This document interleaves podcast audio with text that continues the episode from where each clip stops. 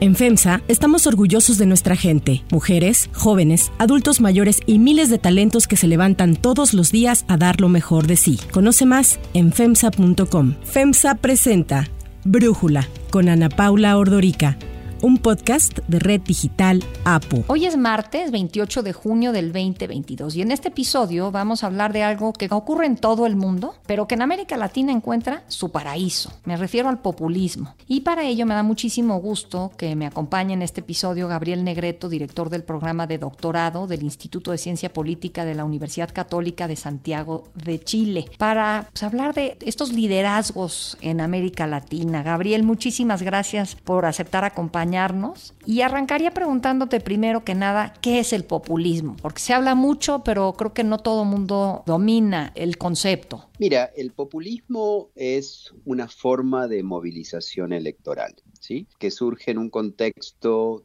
de crisis de representación de los partidos tradicionales y que en general va acompañado de un mal desempeño económico y de deficiencias en el desarrollo económico, ¿sí? Bajo crecimiento, en general desigualdad, a veces escándalos de corrupción que afectaron a los partidos y a las élites políticas tradicionales. Y en este contexto aparecen movimientos en general encabezados por líderes o lideresas carismáticas, ¿sí? que cuestionan al establishment existente y dividen el escenario político entre un nosotros versus ellos, donde nosotros somos el pueblo y ellos son las élites. Las élites que tienen distintas categorizaciones, distintas calificaciones, pueden ser calificadas como neoliberales y parte de, una, de un entramado internacional que busca explotar a los países o explotar a las clases subordinadas, puede ser una élite cultural que promueve cierto tipo de ideologías,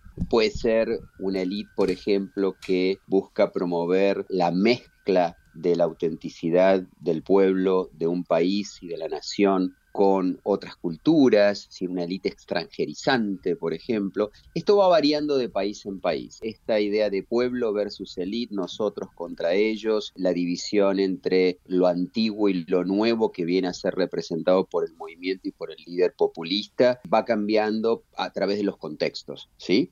Pero siempre parte de un contexto donde se logra afincar la idea de una situación de exclusión, donde hay una mayoría o hay un grupo muy numeroso de la población que se siente excluido de la situación imperante. A mí en eso me, me sorprende mucho el tema de los populistas que pues no buscan que todos los ciudadanos, el pueblo, sea más rico y que el país se desarrolle. Más bien buscan que los pobres estén orgullosos de su pobreza. Es la impresión que tengo. En México, Andrés Manuel López Obrador se aventó una frase hace no tanto en donde dijo que quería que pasáramos de la austeridad republicana a la pobreza franciscana. Increíble que eso sea atractivo, ¿no te parece, Gabriel? Yo sinceramente no lo entiendo. Bueno, lo que pasa es que tenemos que tener en cuenta que en contextos, particularmente como el latinoamericano, con estados débiles, muy bajos índices de desempeño económico, bajo crecimiento, altos niveles de desigualdad, esta forma de populismo donde el pueblo es la mayoría empobrecida, explotada, subordinada, ¿sí? es una de las versiones más recurrentes del, populismo, el populismo de contenido socioeconómico. A diferencia de lo que ocurre, por ejemplo, en Europa, donde el populismo tiene un cariz más étnico-cultural. Los auténticos franceses versus los extranjeros, versus este, los musulmanes, ¿sí? incluso en el caso de Trump, en Estados Unidos.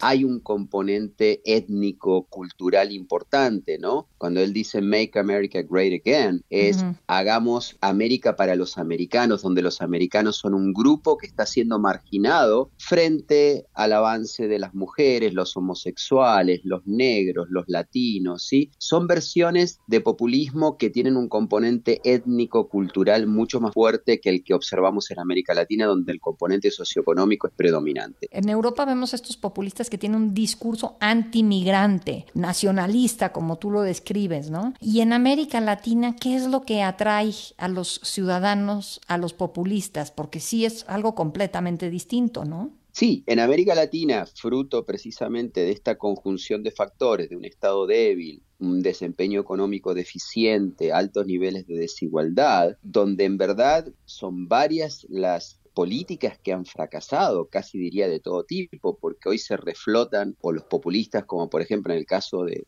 México, se reflotan políticas estatistas en algunos aspectos, o viejas teorías desarrollistas, pero en realidad todas estas han fracasado y la muestra está en la baja eficacia que han tenido, por ejemplo, de resolver ciertos problemas estructurales, como resolver o moderar de manera significativa el problema de la pobreza y de la desigualdad, ¿no? Entonces, e, este es el populismo de sello más latinoamericano y nos podemos remontar a épocas muy anteriores, de hecho, desde cuando nace el populismo, que es en la época de entreguerras, la primera versión más famosa del populismo y que hemos exportado luego de América Latina a muchas partes del mundo, nació con el peronismo en Argentina. Y el populismo de Perón, del peronismo de los años 40, no es muy distinto, en versiones obviamente con matices culturales diferentes para cada país, de lo que es el populismo de Andrés Manuel.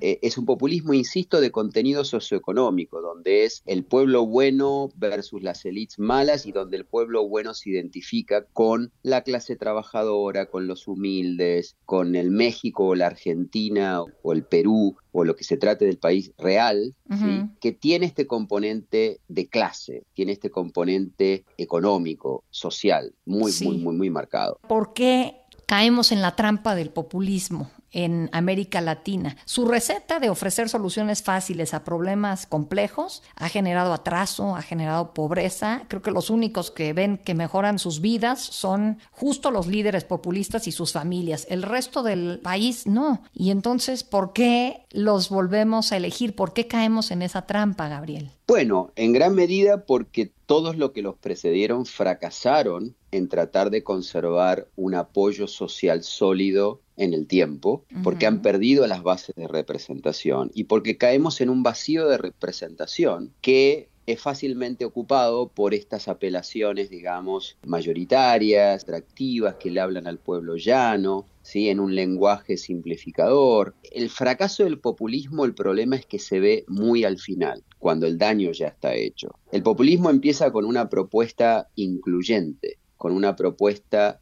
tú decías recién, ¿por qué triunfa esto si en realidad busca segmentar, busca dividir, eh, no busca incluir? Pero sin embargo la promesa es de inclusión, es que los que hoy están excluidos, ¿sí? las mayorías humildes, los trabajadores, ¿sí? sean incluidos en un sistema realmente democrático. Al final del día, lo que ocurre con el populismo, pero esto se observa recién con el tiempo, es que el sistema resultó ser igual o mucho más excluyente que los experimentos políticos anteriores. Terminan concentrando poder en el líder, en el movimiento, en el partido, debilitando a la oposición, disminuyendo y, y atacando a la disidencia, ¿sí? y termina convirtiéndose en un sistema verdaderamente excluyente, pero esto no se ve inmediatamente. También no sé si tiene que ver que pues lograr sacar adelante económicamente a un país pues toma tiempo y las respuestas que dan los populistas no requieren tanto tiempo. Yo estoy pensando en el caso mexicano porque lo que estamos viendo es que el presidente dice algo, destruye, parece que hizo algo porque destruir es mucho más fácil que construir, pero pues no veo la aceptación que tiene. Y en el caso de un político que no es un populista, pues las reformas que propone no nada más es proponerlas, es lograr eh, el consenso legislativo suficiente para que se aprueben y luego implementarlas. Y no sé si lo que ha fallado es la implementación y tarda tiempo esto, ¿no?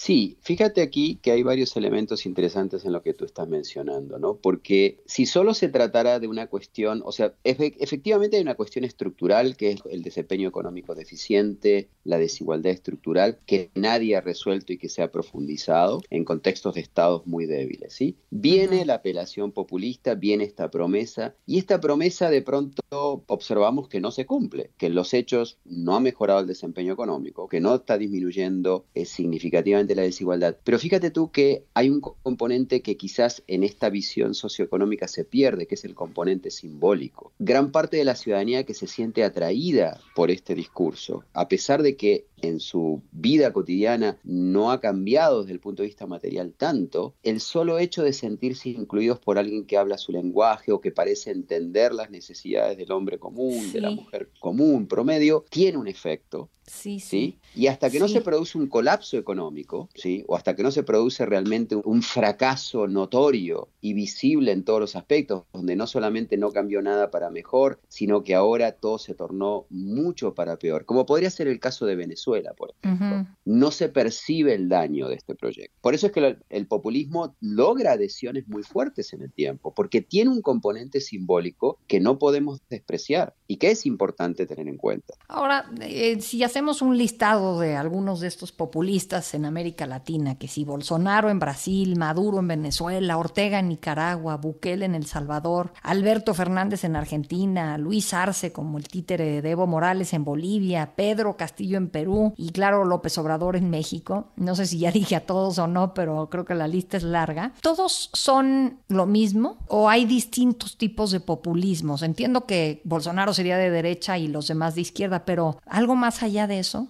Mira, sí, obviamente el populismo no tiene un contenido específico. Ya lo dijimos antes cuando estábamos hablando, por ejemplo, de la diferencia entre el populismo típico que aparece en Europa de contenido étnico, cultural, racial, relativo a la migración, a la, a la, autenticidad del pueblo, digamos, de una nación, en Francia, en Italia, donde sea, y el populismo de contenido más económico-social que observamos en América Latina, que a su vez puede ser de derecha o de izquierda. En Europa normalmente tiende a ser derecha, en América Latina frecuentemente tiene una apelación de izquierda, pero no solamente de izquierda, ¿sí? Ha habido populismos de derecha, como es el caso de Bukele hoy en El Salvador, o como tú dijiste, el caso de Bolsonaro. Si tratamos de indagar en aspectos ya más estructurales, políticos o económicos, pues lo que podemos observar es que hay populismos que logran una estructura político-institucional mucho más sólida y duradera, más allá incluso del líder con lo cual el populismo se termina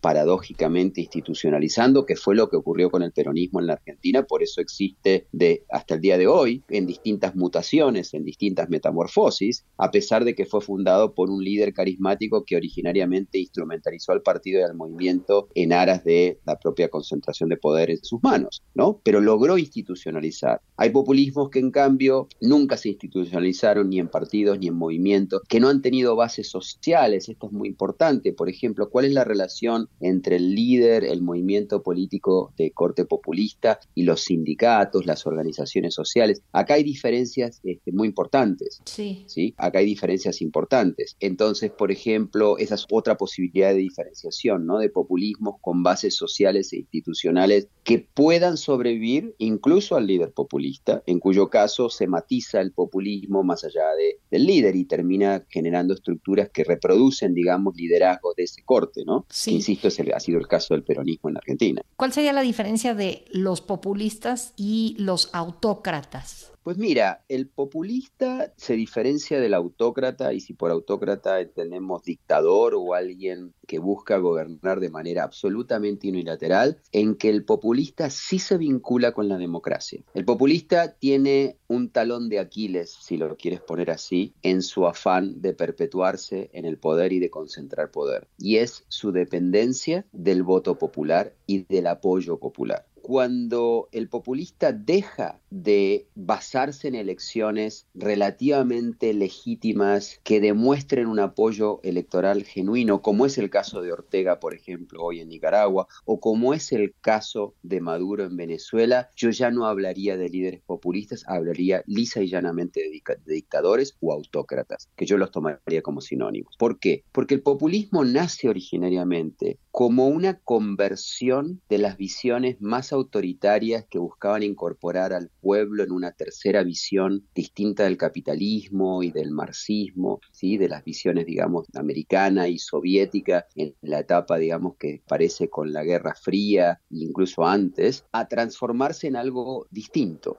¿Sí? Y eso distinto del populismo es que no renuncia a la democracia. El populismo apela a la democracia y alega expandirla. El líder populista se basa en el voto popular, al menos inicialmente. Hasta quieren estar haciendo referéndums y consultas a cada rato, ¿no? la idea de la democracia directa, de las consultas permanentes, es muy afín al populismo y no a las dictaduras, porque las dictaduras o los autócratas más genuinos lo que buscan es apelar al pueblo, pero de una manera muy simbólica. Tratan de que no se vote, tratan de que si hay una votación, esta sea orquestada, sea dirigida desde arriba. El populista, en cambio, nace con una dependencia del voto, de la legitimidad popular, que claro, es muy difícil de mantener en el tiempo y por eso es que el populista en un momento se encuentra en la disyuntiva entre seguir acumulando poder y tergiversar el genuino apoyo popular y entonces convertirse quizás en un autócrata, o tratar de estirar en el tiempo ese apoyo popular que es muy difícil, digamos, sostener eternamente o por un largo tiempo. Entonces el populismo tiene una tendencia de generarse en una autocracia, pero es más afín a un régimen que se queda en algo híbrido, que se queda en un intermedio entre la democracia y la dictadura. ¿Sí? porque depende del voto popular. Trata de torcerlo, trata de que el partido y el movimiento sea más beneficiado que cualquier otra disidencia o partido o grupo de oposición, pero depende de esto, no puede anular en las elecciones. Si anula las elecciones o si las elecciones se convierten en una farsa muy clara y muy evidente, como es el caso hoy en Venezuela o como es el caso en Nicaragua, lo mismo que ocurriría, por ejemplo, en Rusia con Putin, ya deja de ser un líder populista, ya deja de ser un movimiento populista, se convierte en una dictadura, en una autocracia lisa y llana. Gabriel, ¿tiene remedio el populismo? Mira, algunos han definido al populismo como la sombra de la democracia, alguien diría como un fantasma que persigue a la democracia. El populismo aparece toda vez que la democracia no cumple la promesa que formula cumplir cuando nace, que es la soberanía popular, que es el imperio del principio de las mayorías, ¿sí? Y que es algo que es un problema inherente a la democracia representativa contemporánea, pero que no es visible en la medida en que las democracias tengan un buen desempeño económico, funcionen en el contexto de países con estados fuertes, ¿sí? donde la élite y la clase política rinde cuentas ante el público y se maneja de una manera relativamente transparente, sin escándalos de corrupción frecuentes o muy intensos. Pero cuando todo esto no ocurre, que es lo que pasa en América Latina, el populismo es inevitable. Y es inevitable porque es como el dedo que viene a señalar los fracasos de la democracia representativa. Para prometer algo superador, para prometer un régimen más incluyente, para prometer una forma de gobierno donde realmente va a imperar la soberanía popular, pero donde al final solo termina primando la voluntad del líder y del partido o el movimiento en el gobierno. Gabriel Negreto, muchísimas gracias por este análisis y por platicar con nosotros. Si te gusta escuchar Brújula, te invitamos a que te suscribas en tu aplicación favorita o que descargues la aplicación Apo Digital. Es totalmente gratis y si te suscribes será más fácil para ti escucharnos. Además, nos puedes dejar un comentario o calificar el podcast para que sigamos creciendo y mejorando para ti. Hay otras noticias para tomar en cuenta. 1. Metro. Guillermo Calderón, director del Metro de la Ciudad de México, informó ayer que se suspenderán por un año los servicios de la línea 1 que corre de Pantitlán a Observatorio, ya que el 9 de julio iniciarán los trabajos de modernización y rehabilitación y se llevará a cabo en dos fases. En la primera, se cerrará por ocho meses el tramo entre Pantitlán y Salto del Agua. Al concluirse, se abrirá este trayecto para iniciar con una segunda fase, que incluye la ruta entre Valderas y Observatorio, y durará seis meses su modernización. Se estima que todo el trabajo finalice en agosto de 2023. La restauración se realizará por primera vez después de los 53 años que tiene la línea en funcionamiento, los cuales debieron hacerse hace una década, ya que los sistemas de trenes tienen 40 años de vida. Guillermo Calderón también informó los beneficios que tendrán los usuarios. Así explicó los detalles. Seguridad en sus traslados, más trenes, mejor ventilación, reducción de ocupaciones en hora pico, disminución significativa de tiempos de espera. 2 crisis hídrica. Ante la sequía que enfrenta Nuevo León, el presidente Andrés Manuel López Obrador dijo que no podía intervenir en las decisiones del Estado, pero planteó un acuerdo entre las empresas y el gobierno estatal. Se le debe de dar preferencia al consumo doméstico, no el agua para las empresas. Esta propuesta se da después de que el gobernador de Nuevo León, Samuel García, dijera que los neoloneses siempre ayudan ante catástrofes y reclamó la falta de apoyo de los estados. Así lo dijo. ¿Quién levantó la mano? ¿Qué estado? ¿Qué gobernador? ¿Qué alcalde? De otro lado. Nadie no mandaron una mendiga pipa, una caja de aguas, nada. 3. Rusia. Rusia entró en suspensión de pagos de su deuda externa por primera vez en 100 años. Esto sucedió tras concluir un periodo de gracia de 30 días que tenía el país. El Ministerio de Finanzas ruso negó la información mediante un comunicado y argumentó que como consecuencia de las sanciones impuestas por Occidente, se le han bloqueado las vías de pago, ya que Estados Unidos prohibió desde mayo usar el dólar para liquidar la deuda rusa. El gobierno se ofreció a pagar su deuda con rublos. Yo soy Ana Paula Ordorica. Brújula lo produce Batseba Feitelson. En la redacción, Airam Narváez. En la y redacción, Christopher Chimal. Y en la edición, Omar Lozano. Los esperamos mañana con la información más importante del día. Oxo, Farmacias ISA, Cruz Verde, Oxo Gas, Coca-Cola FEMSA, Invera, Torrey y PTM son algunas de las muchas empresas que crean más de 245 mil empleos tan solo en México y generan valor como parte de FEMSA. FEMSA presentó Brújula con Ana Paula Ordorica, un podcast de Red Digital APO.